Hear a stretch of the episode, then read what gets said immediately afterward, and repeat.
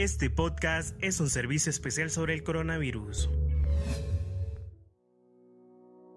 Hola, ¿qué tal? Les saluda Yeserita en una emisión más de este podcast producido en la Universidad Nacional Autónoma de Honduras. Este espacio sirve para educar e informar a la población hondureña para la prevención del COVID-19. También te informamos de las acciones y actividades más importantes que se llevan a cabo desde la máxima casa de estudios. En esta emisión hablaremos sobre una interesante nota acerca del consumo de sal, el valor de la solidaridad con el personal médico y el proyecto Solidaridad y su impacto en la salud del pueblo hondureño. De ese proyecto debemos mencionar al científico hondureño Marco Tulio Medina, pero mejor dejemos que ese académico nos explique.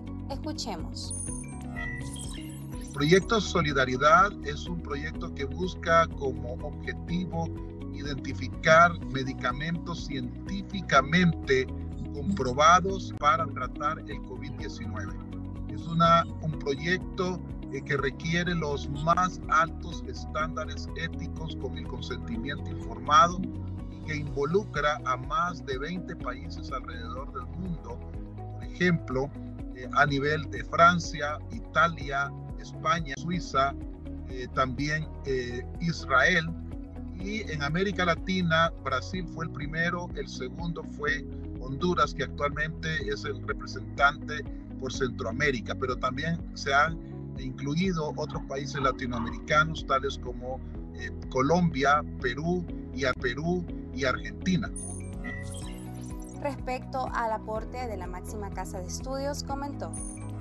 Eh, otra de los aportes que la universidad ha venido brindando desde el punto de vista científico es eh, todo el análisis necesario para la reapertura económica, lo cual ha permitido que el Departamento de Virología, el de Salud Pública, asimismo grupos de sociólogos y economistas hondureños hayan eh, trabajado en un documento que es una propuesta académica para poder reabrir la economía. Se han generado una serie de documentos y recientemente, recientemente eh, el grupo en el cual trabajamos con la Federación Mundial de Neurología, hemos publicado un documento científico. Eh, la universidad ha cooperado y ha tenido el respaldo asimismo de Sir Salvador Moncada, el acompañamiento directo del señor rector Francisco Herrera. Muy importantes valoraciones por parte del doctor Marco Tulio Medina. Por otra parte, durante la crisis actual es vital que las personas practiquen la solidaridad y sean empáticos con el personal de salud. El doctor Marco Tinoco, coordinador de la carrera de Sociología, comenta sobre la situación a la que se enfrenta el personal sanitario.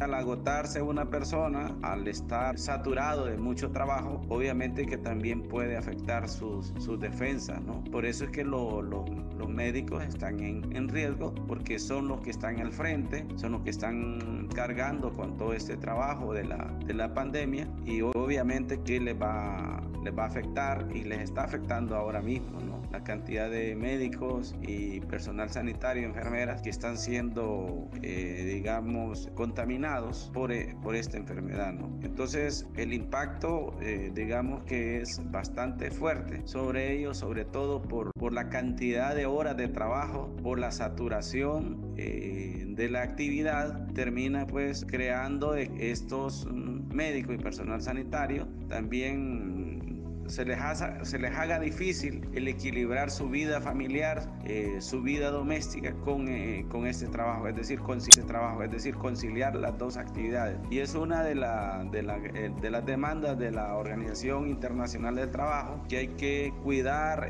la seguridad, la salud mental de estos personal sanitario, porque la OIT también está preocupado por la cantidad de horas de trabajo y por la exposición y el riesgo laboral a que están sometidos todo este personal eh, sanitario. Importantes consideraciones por parte del experto. Como última nota, se debe tener en mente cuidar tanto de la salud física como mental durante la pandemia. La Organización Mundial de la Salud recomienda bajar la ingesta de sal. Derón con los consejos.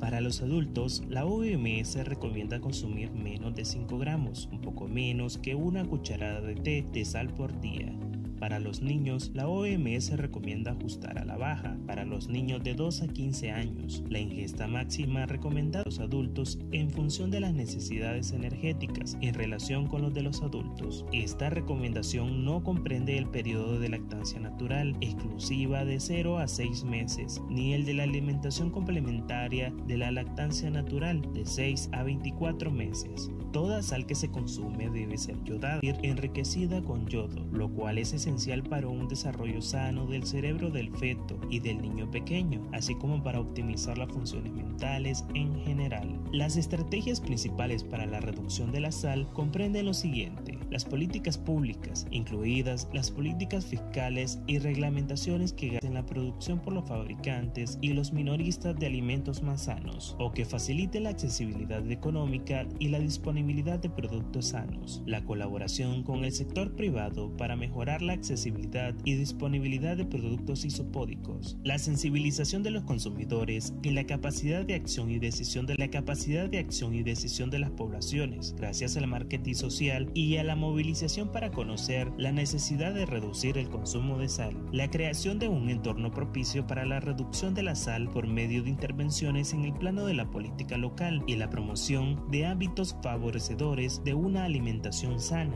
los lugares de trabajo, las comunidades o las ciudades, la vigilancia del consumo de la sal de la población, de las fuentes de sal en la alimentación y de los conocimientos, las actitudes y los comportamientos de los consumidores respecto a la sal a fin de orientar las decisiones políticas.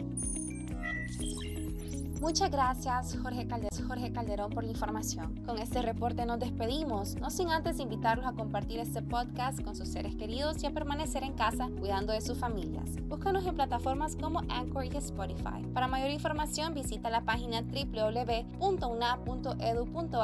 pleca coronavirus. Se despide Yeserita, hasta la próxima.